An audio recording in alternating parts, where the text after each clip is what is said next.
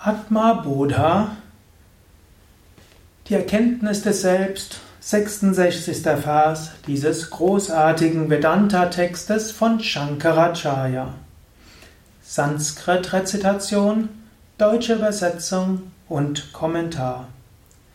Shravanadibhirudhipta jnanagni paritapitaha Jiva sarva malan muktaha svarna vadyotate svayam.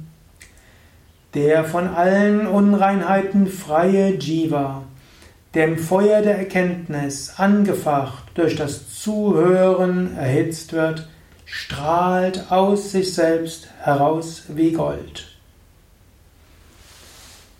Hier beschreibt er, wie kommen wir zum Höchsten und was ist die Wirkung davon? Wir sind momentan Jiva. Jiva ist die individuelle Seele. Man fühlt sich als individuelle Seele.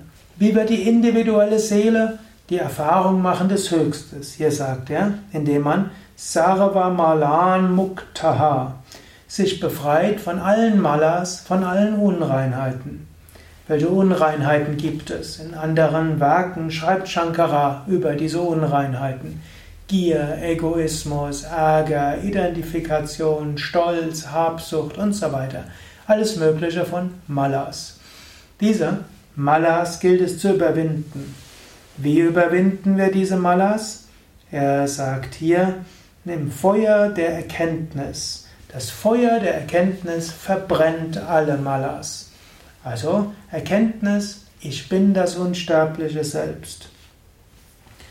Und wie kommen wir zu diesem Feuer der Erkenntnis? Das geht eben durch die Vedanta-Techniken, Shravana und so weiter. Shravana heißt hören. Manana heißt darüber nachdenken. Nididhyasana heißt tief darüber meditieren. Und Anubhava heißt es zu verwirklichen. Also, Du hörst mir jetzt zu. Du hörst also über die höchsten vedantischen Weisheiten. Hören allein reicht nicht aus. Denke darüber nach. Shravana hören muss in Manana weitergehen. Das heißt, denke darüber nach. Dann als nächstes ist dann Nididhyasana. Nididhyasana heißt meditiere darüber. Es heißt aber auch, mache daraus tägliche Erfahrung. Lebe aus diesem Geist. Und dann folgt Anubhava, die Verwirklichung.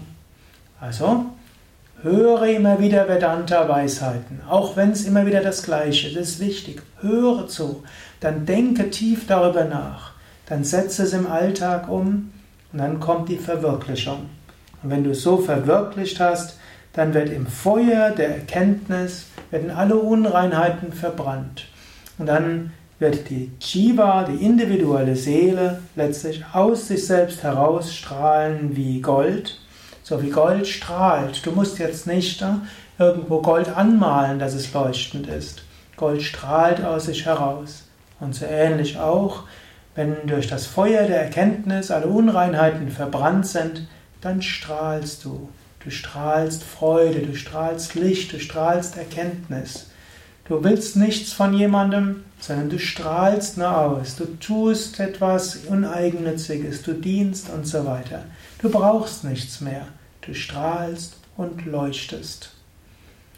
Daher denke nach, verwirkliche Schritt für Schritt.